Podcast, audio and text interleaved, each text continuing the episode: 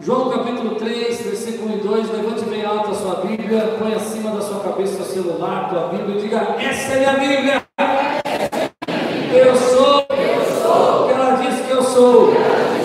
Eu tenho o que ela diz que eu tenho. E eu posso o que ela diz que eu posso. Abrirei meu coração. Deixarei a palavra de Deus entrar. E nunca mais serei o mesmo. Amém. Glória a Deus. João 3, 1 a 2. Nós estamos numa série sobre old school. A velha escola, escola que nós aprendemos o Evangelho, que vem se perdendo em alguns detalhes. Na primeira semana eu falei que na velha escola a gente buscava a direção de Deus. A gente ia escolher uma profissão porque orávamos e Deus falava no nosso coração, e não porque ganhava dinheiro, não porque podia ser a, a profissão da moda, mas a gente sentia Deus falando com a gente. A direção para o nosso casamento, para a nossa família, esposa, não é isso? Junto com isso, eu continuei na outra semana falando que na old school nós buscávamos ouvir a voz de Deus. É muito importante, e é ainda muito importante, mas às vezes hoje eu escuto gente falando assim: por que você tomou essa decisão? Porque eu quis. Mas você orou? Ah, eu orei, Deus falou, eu fiz. Não, eu me lembro pastores assim, eu me tranquei no quarto, enquanto Deus não falou comigo, eu não saí do quarto, e era quatro horas da manhã, e estava orando. Né? Hoje eu não vejo muito isso, as pessoas dizem assim, ah, eu fiz isso porque eu quis fazer. Mas você orou para casar, você orou para separar, você, meu irmão, não vou nem entrar nesses meios. Tanta coisa na old school a gente buscava ouvir a voz do coração. E hoje eu quero falar com você sobre encontros que marcaram a nossa vida. Hoje é mais um papo do que uma pregação. Me dê a liberdade hoje de conversar com vocês, amém? Ah, João 3, 1 e 2 diz assim: Havia entre os fariseus um homem chamado Nicodemos, um dos principais dos judeus. Este de noite foi até Jesus e lhe disse: Rabi, sabemos que o Senhor é mestre vindo da parte de Deus, porque ninguém pode fazer esses sinais que o Senhor faz se Deus não estiver com ele. Vamos orar? Senhor, fala conosco nesta noite, traz a tua palavra aos nossos corações, que venha, Senhor, hoje haver um renovo dentro da nossa vida. Que o Senhor traga, Senhor, novos aprendizados e crescimento, que tudo que falamos esteja embaixo da tua vontade, em nome de Jesus. Amém. Eu fiquei pensando essa semana em alguns encontros na minha vida que me marcaram. Pequenos momentos assim que você senta para tomar um café com alguém, senta para almoçar, ou se reúne com algum amigo, e naquele dia você sente que houve um momento espiritual e aquela palavra transforma a tua vida. Você já viu? Já passou por isso? Eu não sei se você consegue trazer na sua memória hoje alguns encontros que marcaram a sua vida. Foram momentos. Eu tive a bênção de ser criado assim. Eu fui criado pelo meu pai dessa maneira. Meus pais eram separados.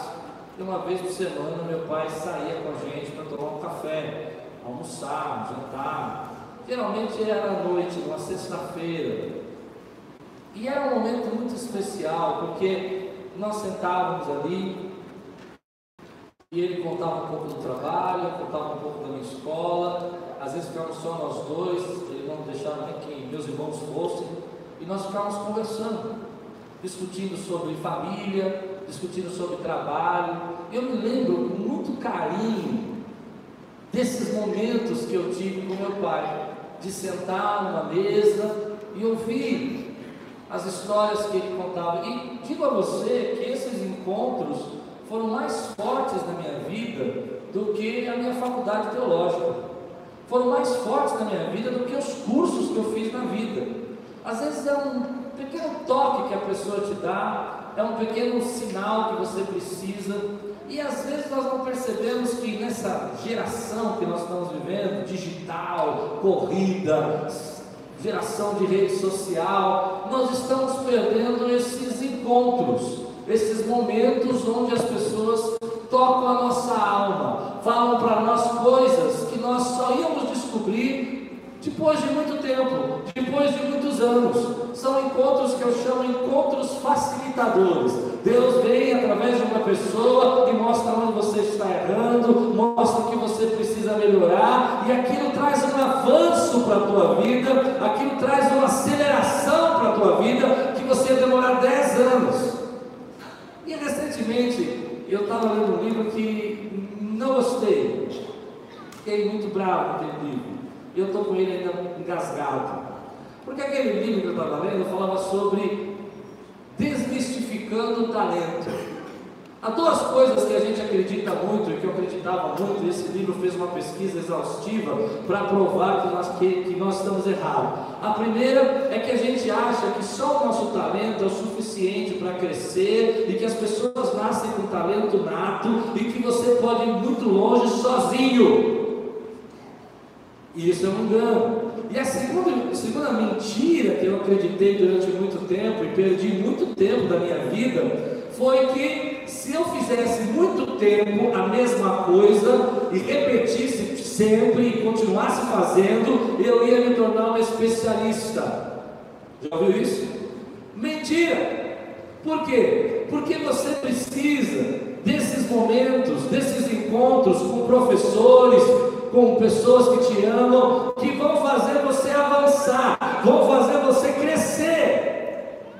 Não, você precisa entender o que eu estou dizendo. Deixa eu dar um exemplo para você. Eu toquei contrabaixo 10 anos sem fazer aula. 10 anos. Eu via tudo quanto que era revista de contrabaixo, todos os métodos, não vi não, todos os métodos e tal. Eu não quero nem ver o dinheiro. É, e não cresci, cresci até um certo ponto, até um certo momento eu sabia o que estava fazendo. Um dia eu resolvi fazer aula. Depois de 10 anos que eu já tocava na igreja. Eu fui fazer aula, cheguei no professor, um especialista, sentei na frente dele e falei, ele falou, toca aí que você sabe.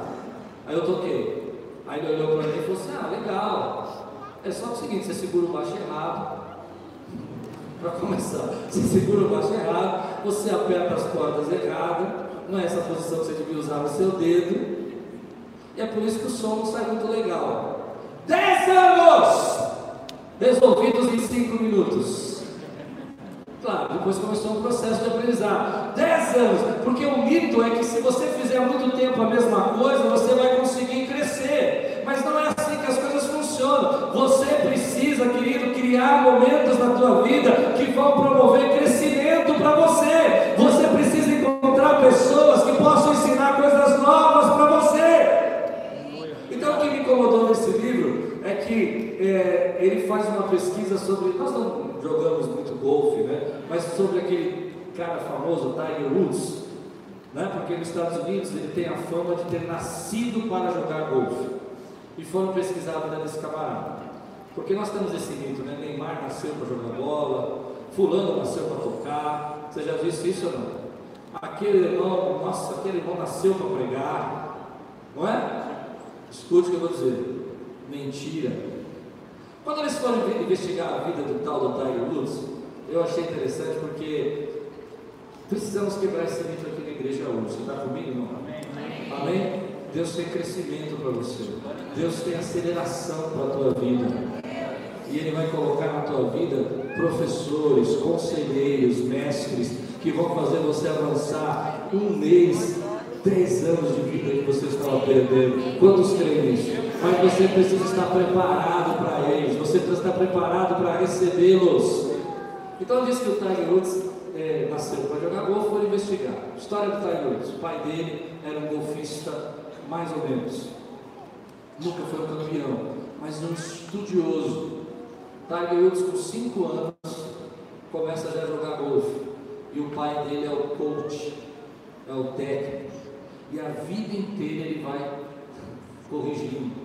Quando o Tiger chega em um certo patamar, ele precisa de aprendizado novo e ele começa a buscar novos coaches. Aquilo que nós dizemos que nasceu para fazer, na verdade são pessoas que se submeteram à autoridade, ao conhecimento de outras, para poder chegar ao seu destino. Deus tem um destino para a tua vida e Ele vai trazer pessoas para você, para que você possa crescer. Dez anos tocando contrabaixo errado, olha o meu exemplo: dez anos! que foi aprendido em uma semana. Quer ver outro exemplo? Hoje eu estou cheio de exemplos, porque esse assunto está na minha cabeça. Há alguns anos atrás, há 10 anos atrás, eu quis aprender a jogar tênis os outros. Não, não, jogar tênis. Eu tinha um sonho de criança, quando eu era criança era muito pobre, e eu via as pessoas jogando tênis, eu falei, um dia eu vou jogar tênis. Então, um dia eu comprei uma raquete, uma bolinha, e fui para o paredão. Pensa numa coisa horrível de se ver. Era eu tentando bater naquela bolinha. A bolinha vinha, batia na testa. Eu me lembro, nós temos irmãos aqui da igreja que a gente ia para umas quadras públicas assim e fazíamos rachão, era a coisa mais horrível, a bola subia, a bola voltava, e fiquei naquilo, ó, um tempão tentando aprender a jogar. Um dia eu falei, vou, eu sei, vou arrumar um professor. O professor olhou para mim e falou assim, nossa, você faz tudo errado. Tudo errado, você aprendeu. Eu sozinho, falei, ah, é. E você, então você não aprendeu nada. E aí eu descobri uma coisa engraçada. Eu descobri que quando você joga tênis, você tinha que fazer um C com o braço. Por isso que os atletas fazem C. É mentira, eles vão fazer por isso. É só para enganar vocês. O que eu quis aprender, que eu quis ensinar para você, o que eu quero aprender hoje com você, é que às vezes você está perdendo tempo na tua vida, porque você põe na tua cabeça alguns mitos. Eu só vou crescer, eu só vou ouvir. Se Deus quiser falar comigo, Ele vai trazer alguém aqui para falar comigo. Já ouviu isso? Não, eu, eu sou autodidata. Eu não preciso de ninguém. Eu caminho sozinho. Mentira. Você vai caminhar sozinho até um certo lugar.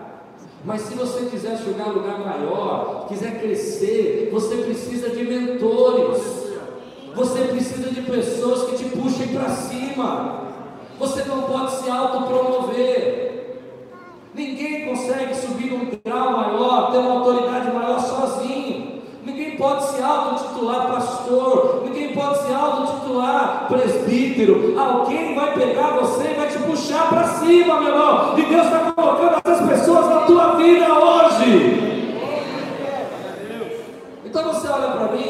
talvez eu queria também brincar com você, por isso que eu falei que é um papo, né? Porque as pessoas acham que eu aprendo sozinho.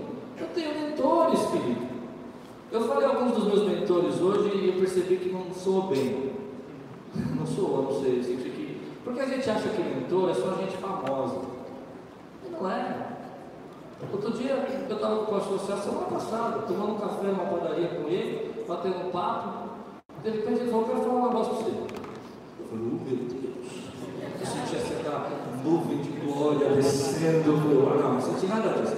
Eu senti normal, é um café, pãozinho, entendeu? E eu quero falar com você. Eu estou tentando desmistificar. Ele falou, então, mas eu tenho mostrado que você mudou. Eu nem tinha percebido que eu tinha mudado. Mas foi bom ouvir aquilo. Me empurrou. Sabe por quê, querido? Porque Deus tem esses encontros na nossa vida. Pense nos encontros que você teve na sua vida que fizeram você avançar. Eu tenho alguns que me marcaram. Me lembro do dia meu irmão Pascoal, que é pastor lá em Curitiba, tem uma igreja muito grande lá. Ele veio tomar um café aqui comigo. Nós tomamos um café, estava de passagem em São Paulo, vindo de uma viagem internacional, indo para Curitiba, ele parou um tempo aqui, tomou um café. Sentou ali, batemos um papo, conversamos, conversa jogada fora, coisa de irmão, falando de família. Graças a Deus eu tenho a bênção de ser irmão dele. De repente, ele desce a escada, eu vou descendo atrás, ele vai para o aeroporto, eu vou levá-lo. Ele olha para mim e fala assim: Cláudio, por que, que você não faz isso? Coisa muito simples, pequena. Por que, você não faz isso? Aquilo entrou no meu coração e foi Deus está falando comigo. Uma coisa que eu já tinha lido, que eu já tinha pesquisado, mas não tinha posto em prática. Do nada ele veio, você não faz isso. Meu irmão, nós estamos rodeados desses encontros quando sabemos aonde procurar. Se você quiser, pessoas vão chegar na tua vida e vão ser conselheiros, mas você precisa abrir seu coração. Precisa perder o mito de achar que você é autodidata, que você pode aprender sozinho, que você vai crescer, que você não precisa de ninguém. Eu duvido até que aqueles que dizem que começaram sozinhos, cresceram sozinhos. Porque sempre na nossa vida tem alguém que foi importante para o nosso crescimento. Não é? No texto que eu li, acho muito bonita essa história. Nicodemos é um fariseu. E é interessante porque, para mim, pessoalmente, a maneira como eu leio esse texto, há um misto de mistério no texto. Ele vai de noite procurar Jesus. Ele não vai durante o dia, mas Jesus o recebe de noite. E é interessante que nessa conversa ele vem com uma pergunta guardada no coração. Ele chega para Jesus e ele é um fariseu, ele tem conhecimento, ele sabe, mas ele sabe que Jesus tem um aprendizado para ele, tem uma, uma grande sabedoria. E ele chega e fala: Olha, o que é necessário fazer para nascer de novo? E aqui está um segredo. Se você quiser avançar, se você quiser crescer, você precisa pensar nas perguntas que você vai fazer. Geralmente, quando nós temos esses encontros importantes na nossa vida, eu faço, eu falo porque eu fiz isso muito tempo e errei. Nós não sabemos receber as pessoas, nós não sabemos receber esses encontros. Sabe o que a gente faz? Fala da gente, fica contando. Com medo de ficar rebaixado, você começa a contar os seus feitos históricos, sua jornada, sua odisseia. Mas deixa eu te ensinar uma coisa: se a pessoa te recebeu, é porque você já é importante para ela. Aproveite o momento para fazer uma boa pergunta. E Nicodemos faz uma boa pergunta: o que é necessário? O que devo fazer para nascer de novo? Não é isso? Olha que interessante esse texto que eu vou falar para você. Esse texto desse encontro simples, que não é uma pregação de Jesus, não é um momento com os discípulos. Jesus vai falar um dos versículos que é o mais importante para mim na vida. Porque Deus amou o mundo de tal maneira que deu seu Filho unigênito, para que todo aquele que nele crê não pereça, mas tenha a vida eterna. Não foi dito numa pregação, não foi dito num estudo. Quantos estão entendendo aqui que eu estou pregando? Foi dito num encontro, foi dito num momento de reunião pessoal, íntimo então aqui cabe uma pergunta: quem são seus amigos? Quem são as pessoas que podem te influenciar? Quem você tem na tua vida que pode te corrigir quando for necessário? Se algum momento você estiver saindo fora daquilo que Deus tem para você, existem pessoas que podem falar com você. Eu vou dizer para você que eu perdi muito tempo da minha vida enquanto eu achava que tudo que eu precisava aprender tinha que vir de Deus, só de Deus. Não entendia que Deus usa as pessoas, que Deus usa os nossos irmãos. Eu lembro uma vez, conversando com alguns amigos, sentado, e um deles olhou para mim e disse assim: Olha, você precisa se enxergar. No bom sentido, você não se enxerga. Foi dura aquela palavra. Outro olhou para mim um dia e falou: Olha, você tem um problema. E esse problema aqui é esse, você precisa mudar. E eu fui para casa, fiquei bravo, sabe aquela chutei o chão, mas não é verdade. Aí eu fui orar. Aí Deus falou, olha, esse problema aqui, você precisa melhorar. Você tem mesmo. Avanços, avanços, avanços. Deus tem para a tua vida avanço esse ano e você precisa aprender, você precisa se encontrar, você precisa ter essas pessoas que vão fazer você avançar. Quantos podem dizer glória a Deus, meu irmão? Você precisa estar preparado para elas.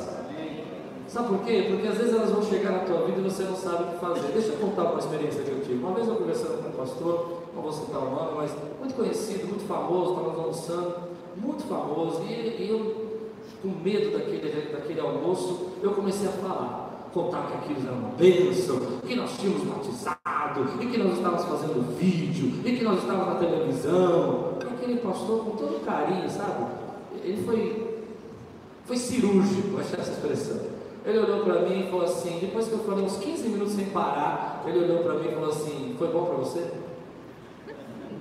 Ah, você entendeu? Meio, parece grosso, mas eu aprendi uma lição que faz mais de 8, quase 10 anos isso. Eu nunca mais esqueci. Foi bom para você? Você não entendeu? Ele está dizendo, estamos tendo um diálogo ou você está querendo só falar? Estamos tendo um diálogo, nós vamos crescer juntos, ou você só quer se mostrar? Que lição! Doeu! mas aprendi. Hoje nós queremos aprender pelo virtual. Deixa eu dizer uma coisa para você: o virtual vai te levar até um certo lugar, mas não vai tocar em áreas que você precisa mudar. O virtual não vai dizer que você é inseguro, o virtual não vai dizer que você é arrogante, o virtual não vai dizer que você é teimoso, o virtual não vai dizer que você é medroso. Vai dizer, ele não vai sair da tela e vai falar: sabe o que acontece? Você tem um problema, não trata bem a sua esposa. Hum. Amigos ainda? Ninguém vai sair da tela do seu computador para dizer para você: sabe qual é o seu problema? Você está começando a agir de forma errada com as pessoas. Não vai ter. Por isso que nós precisamos de gente. Mas aqui está a chave, aqui está o segredo. Toda vez que Deus quer levar você a um novo nível, uma nova autoridade, a um novo patamar, a viver uma nova experiência, Ele precisa trazer novo conhecimento para você. Não existe nova experiência sem novo conhecimento. Se você não tiver novo conhecimento, você vai repetir as mesmas atitudes de sempre. A tua vida vai sempre voltar para o mesmo lugar. Você chega no lugar e volta para o começo. Por quê? Porque você não tem novo conhecimento. Você já sentiu na tua vida momentos que você parece que está batendo numa laje, que você não consegue romper, você acha que as pessoas não estão te ajudando, você acha que as pessoas não estão vendo que você é capaz, mas eu vou dizer o que está acontecendo. Existem barreiras ali que você precisa crescer, e a única maneira de você crescer é se você receber um novo conhecimento. Você não enxergou essas barreiras ainda, porque aonde você está, elas estão secando a tua visão, mas quando você recebe um novo conhecimento, você rompe essas barreiras e esse novo conhecimento vem através de pessoas.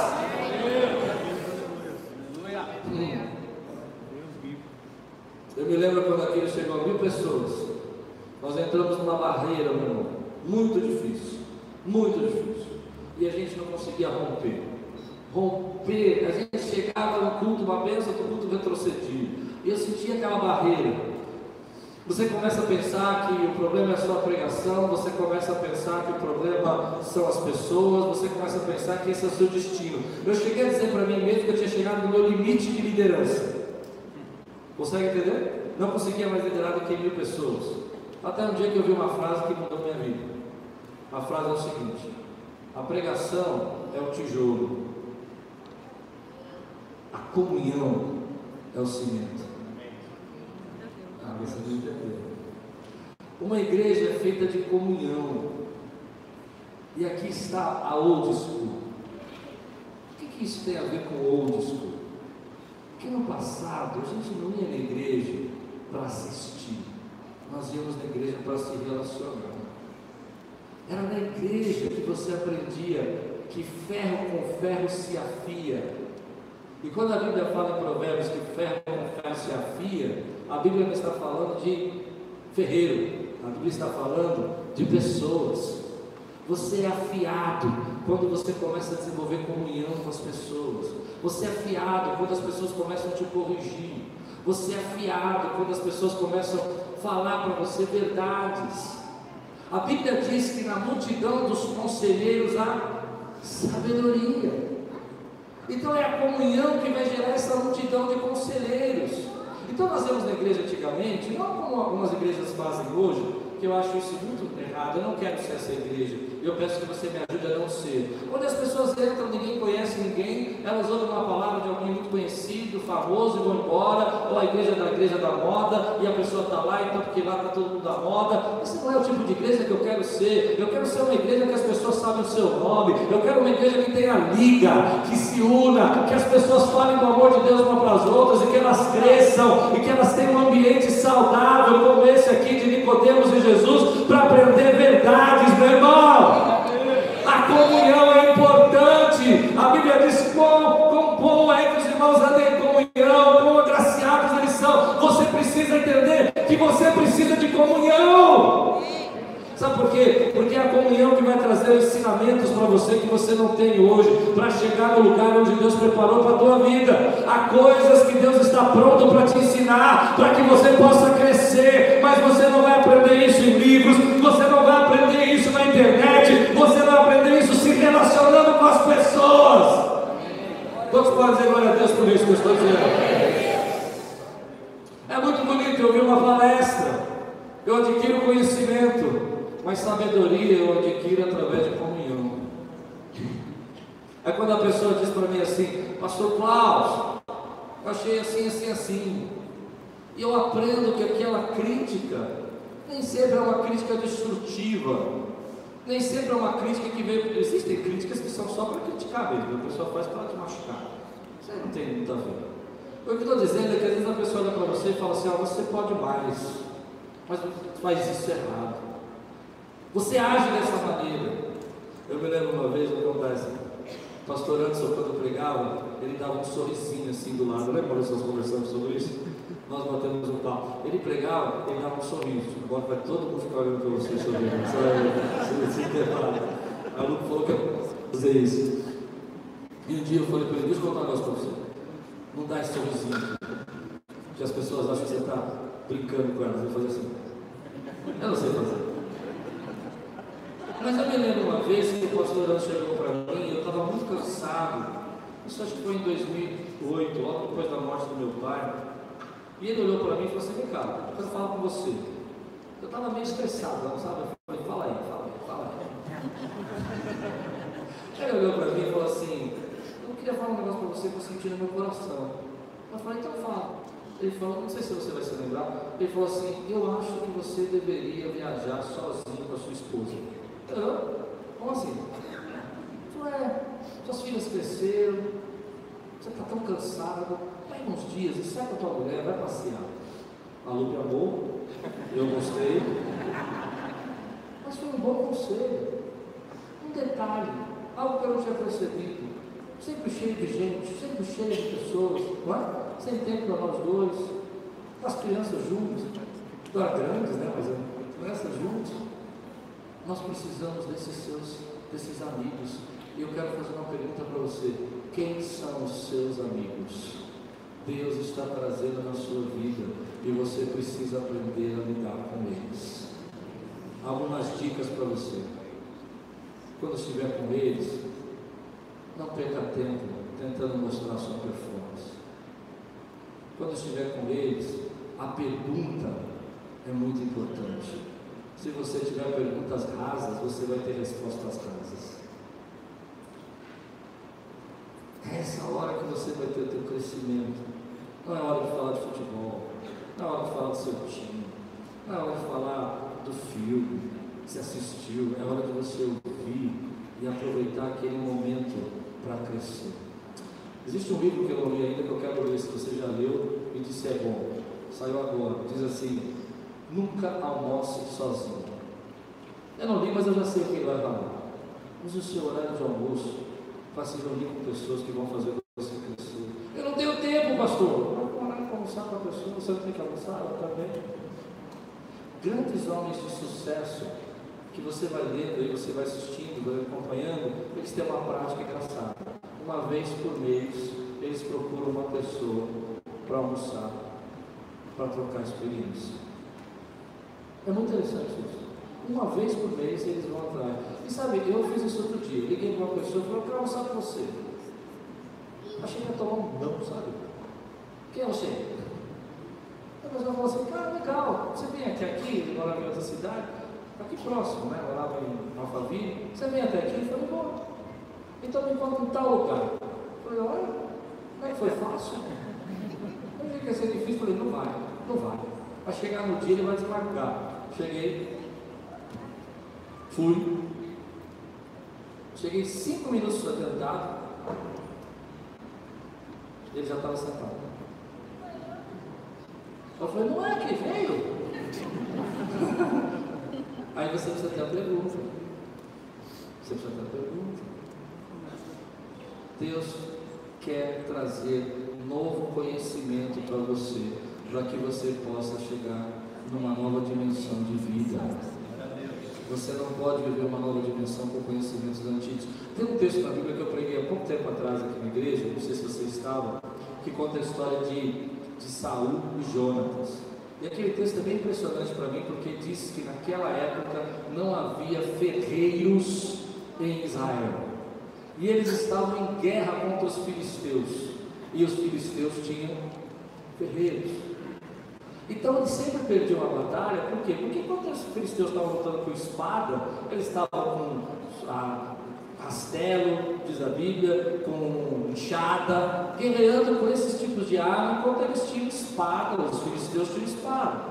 E é interessante esse texto porque a gente precisa entender o conhecimento dos filisteus estava fazendo com que Israel fosse derrotado. Mas aí chega um menino chamado Davi. E é por isso que eu gosto dessa história de Davi. Porque Davi está vivendo um momento onde que na, no povo de Israel não tem espada, só Saul e Jonatas têm espada. Então Davi vai e vai lutar contra Golias com uma funda. E na misericórdia e na graça de Deus, Deus derruba Golias. E é interessante que Davi pega a espada de Golias, porque eles não têm espada, ele não tem espada, e com a espada de Golias, ele arranca a cabeça do gigante.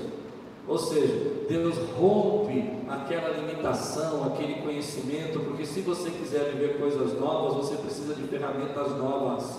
Se você quiser viver uma nova fase da tua vida, você precisa de ferramentas novas. Nós não entendemos porque coisas não mudam na nossa vida, porque nós estamos usando as ferramentas velhas. Deus tem tempo de novas armas para você. Deus tem tempo de novas ferramentas para a tua vida. Abre o teu coração. E onde, quando isso acontece?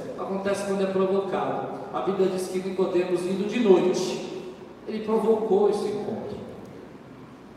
Ele provocou. Não veio do nada. Ele foi até alguém e falou assim: Olha, eu quero, eu quero me encontrar com Jesus. Eu quero que ele me receba. Eu quero aprender dele. Esses encontros acontecem na nossa vida quando a gente resolve provocá-lo. Então eu quero fazer um desafio para você. Quais são as cinco pessoas que você poderia se reunir essa semana para o teu crescimento pessoal? Hum, tem lição de casa essa palavra. Amém?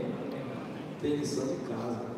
Quais são as cinco pessoas que você podia se reunir essa semana para tomar um café e dizer assim: vamos falar de futuro, vamos falar de crescimento, vamos falar de como você me vê, vamos falar do que, que a gente pode melhorar. Por isso aqui nos dá muito valor à comunhão. Por isso eu tenho pregado muito sobre isso. Ano passado falei muito sobre relacionamento. Por isso que nós temos a liga. Sabe por que nós temos liga? É porque eu entendo que só vamos conseguir ter a qualidade de igreja que a gente quer quando a gente der oportunidade para ter comunhão. Não existe essa qualidade de igreja que a gente quer, cada um por si, cada um virtual. Na old school, lembra que eu falei? A gente ia na igreja, é interessante você passava um dia na igreja, fez isso? Passava um dia na igreja, você ficava o dia inteiro na igreja.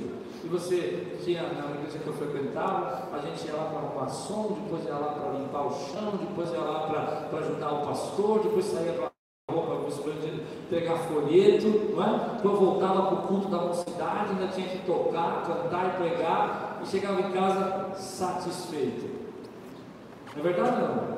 Mas o que, que nos deixava satisfeito? A comunhão. A gente saía andando pela rua, conversando, não pegava ônibus para ir para casa só para bater papo. Colocava sete no carro só para não deixar ninguém de fora para levar todo mundo para conversar. É isso que eu quero viver. Quantos querem viver isso na sua vida, irmão? Aí eu sei que você vai dizer mim, ah, pastor, mas eu me machuquei. Irmão, isso é um problema que a gente tem. Nós costumamos olhar sempre para o ruim. Eu entendo o que nós estamos fazendo ali. A Liga, já falei para você que na célula, a Liga é uma reunião de grupos pequenos, de irmãos, de amigos, para esse tipo de crescimento que eu estou pregando. E vai haver ligas ruins. Mas porque tem uma situação ruim, não quer dizer que dez não são boas. É verdade ou não é que eu estou dizendo? Porque naquele momento do nosso relacionamento profundo, alguém te ofendeu, os outros dez amigos que você fez eram ruins.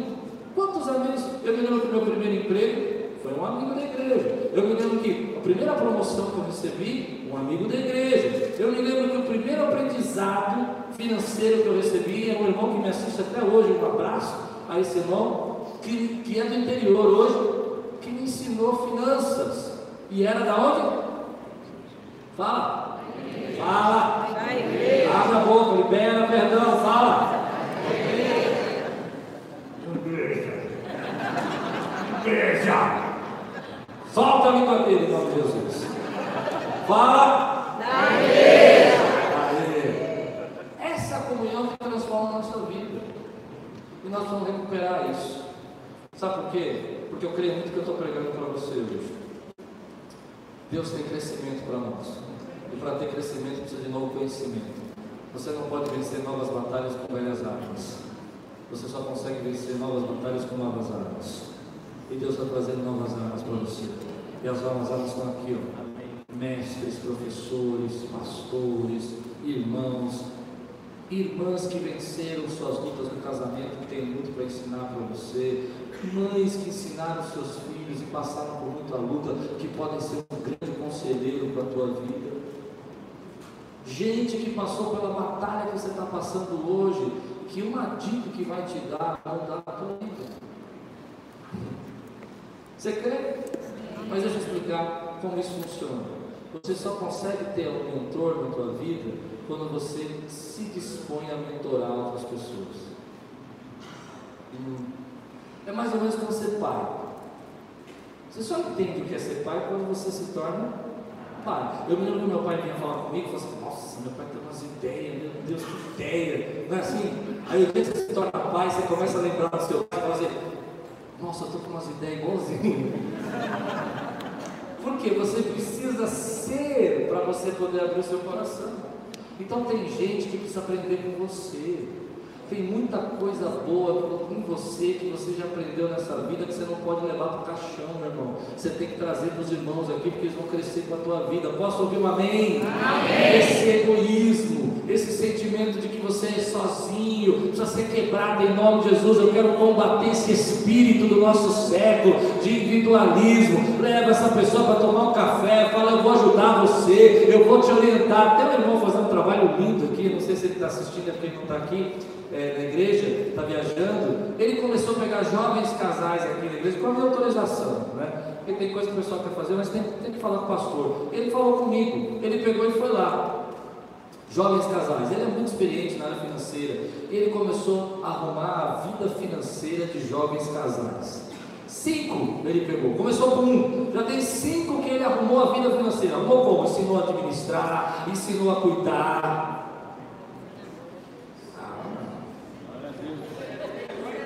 A hora, vou usar uma expressão ruim aqui, a hora desse irmão, é mais, eu não sei quanto é, mas é no mínimo 350 reais a hora. E ele está fazendo. Glória a Deus. Aí o mundo vem e inventa o coach. Nada contra o coach, sabe? Nada. Não quero você coach também. Nada contra o coach. Às vezes exagero, né? Minhas piadas exageram, exagero. Fala a verdade, me ajuda. Nada contra o exagero, Nada contra o coach, obrigado. Eu sempre sincero, os outros aqui falam, não, não, mas é sincero. Mas eu vejo que o mundo vai lá e pega o camarada, nada contra o coach, porque assim, é uma profissão, Deus abençoe, Deus usa, se você é coach, tamo junto. Amém? Mas eu vejo que isso a gente aprendeu da igreja. Eu tive coach na igreja, eu tive uma coach de oração. Minha avó, a avó, ora aí. é, minha avó é coach de oração. Ora. Eu, não, não, nem, irmão. Orou pouco. Me lembro quando criança, minha avó me levou numa, casa de uma senhora, eu não sei se vai lembrar disso, Dona Duzolina. Era uma senhora da igreja, Duzolina o nome dela, olha que eu esqueço, pequenininha, 8 anos de idade. Ela me pegou no braço, mãe do pastor Joel, falou assim: Vamos lá expulsar o demônio. Eu eu fui, porque minha avó está mandando eu ir, minha coach. Ela chegou e falou assim: Põe a mão nessa porta aí. E a mulher se batia dentro do banheiro, ela estava trancada no banheiro. Eu falei, vó, o que, eu faço? Ela falou assim, filho, fala para a porta abrir. Irmão, o que, que você acha que eu fiz? Não, o que, que você acha que eu fiz? Abre a porta em nome de Jesus. Aí o demônio abriu. Aí minha avó olhou para mim, nunca mais esqueci disso. Que momento, eu fiquei até arrepiado. Ela olhou e falou assim: nunca mais duvide do poder da oração. Minha coach! Ah, eu fiquei maluco isso cheguei na adolescência, começou a olhar para a chuva parar, você lembra disso, né? Lembra? Parava, irmão! Ah, estão rindo de mim! Deus é poderoso! Pessoas que. Aí você não tem, mas está tudo aqui. Aí você vai pagar. Não, não vou pagar porque merece o trabalho dele. Mas você tem coach aí, querido. Coach da pregação. Me lembro, minha vozinha também, coach de pregar, primeira pregação. Minha vozinha brava, irmão, só tem noção. Eu estou sentado nos, nos, adolescentes assim, querendo ser um pastor moderno. Jovenzinho, tem 14 anos. Aí eu estou sentado assim, sentei na mesa e comecei a balançar a perna e mascar chiclete. E pregando para os adolescentes. Olha assim no vidrinho da porta, minha avó aparece. A casa caiu. Minha avó entra. Coach, coach, coach do pregador. Amém? Amém? Ela para e fala assim: esse garoto é meu neto, né? Aí eu já preocupado, caindo para trás. Ela fala: Cospe chiclete. Na frente de todo mundo. Você acredita nisso? Ela falou: É, é, desce da mesa. Aí eu desci da mesa. Mesa não é lugar de sentar. Senta-se na cadeira. Aí eu olhando assim, não sabia que falar. Ela falou, ele vai ser um grande pregador, mas precisa ser corrigido. Agora continua pregando. Pode continuar, Felipe. eu vou levar o meu todo para casa. Aconteceu comigo. Coach, você precisa encontrar essas pessoas e dar espaço. Ah, vai, meu garoto, 14 anos, pensa que eu fiquei feliz que eu estou agora. Eu falei, ah, mãe, eu vou melhor na frente dos meus amigos. Minha mãe falou, mereceu. Mereceu. Deus coloca essas pessoas na sua vida para levar você para uma nova autoridade. Fique atento, elas estão aqui, a igreja está cheia desse lugar, mas cheia dessas pessoas. Mas se você não se dispuser a ajudar, você não vai receber.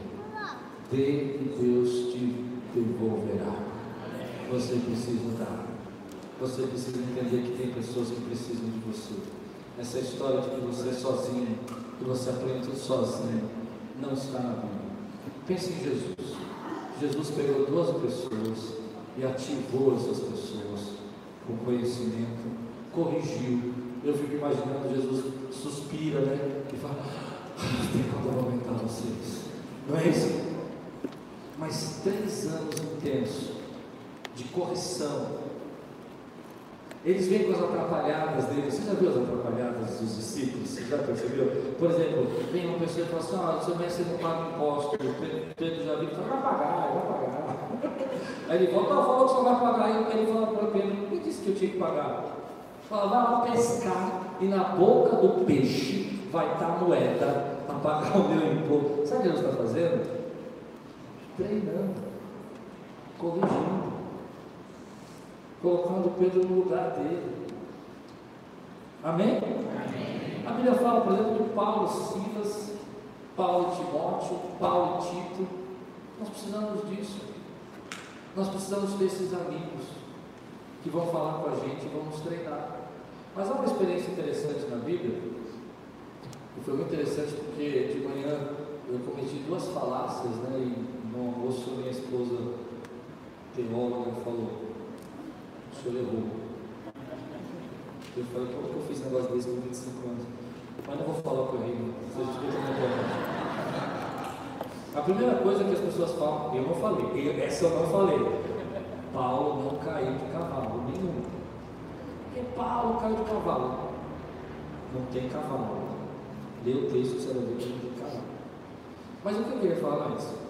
Olha que interessante. Paulo é perseguidor dos cristãos ele vai com a carta, lembra disso? E aí ele vê a, vê a luz, ele cai prostrado, Jesus fala com ele, amém? Ele volta para a casa de Judas, e aí Deus fala para Ananias: Ananias, vai até a casa onde está Paulo, e vai ministrar na vida dele, para que ele volte a enxergar. Pegou? senhor pregava, às vezes nós queremos enxergar sozinho.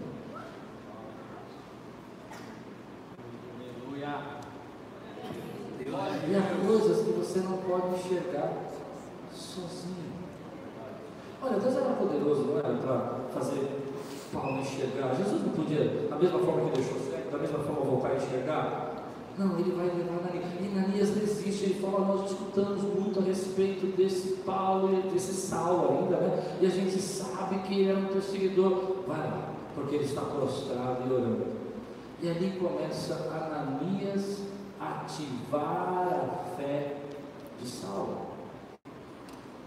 Por quê? Você vê Paulo, você pode achar que ele foi sozinho. Mas há coisas que Jesus ia fazer Saulo ou Paulo enxergar através das outras pessoas. Há coisas que você não está enxergando e Deus vai usar outras pessoas. Mas ali não termina a história dele. Depois de ativado o Espírito Santo, voltando a enxergar, Deus vai colocar na vida de Saulo, agora Paulo, Barnabé. Porque é Barnabé quem vai trazer Paulo para dentro da igreja. E aqui está uma lição que eu queria ministrar na tua vida. À medida que você se submete à autoridade, é à medida que você cresce. Não está me entendendo?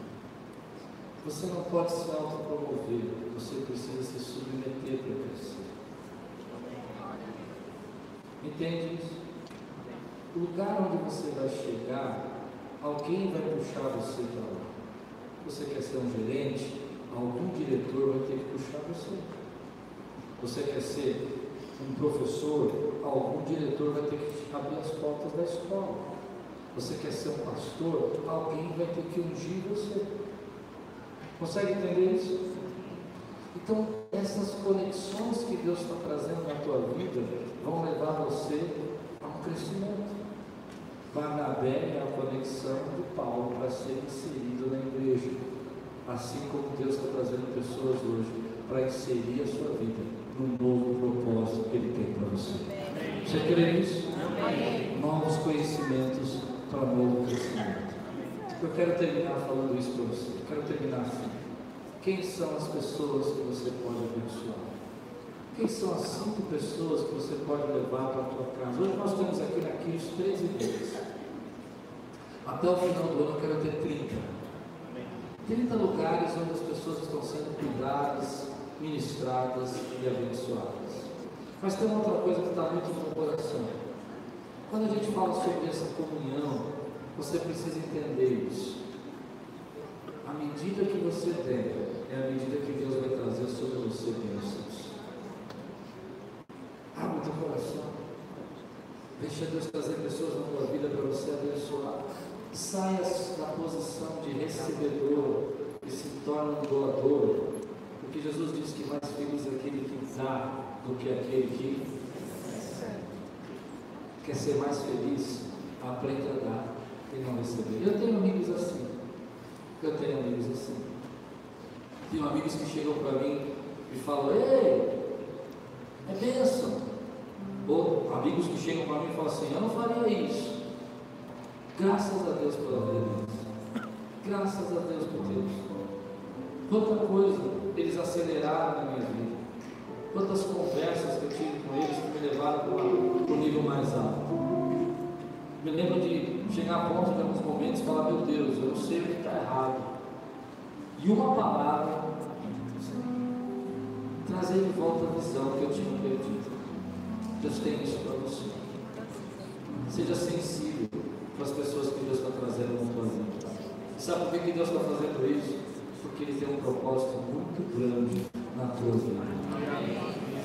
Fique atento aos Barnabés, fique atento aos Ananias.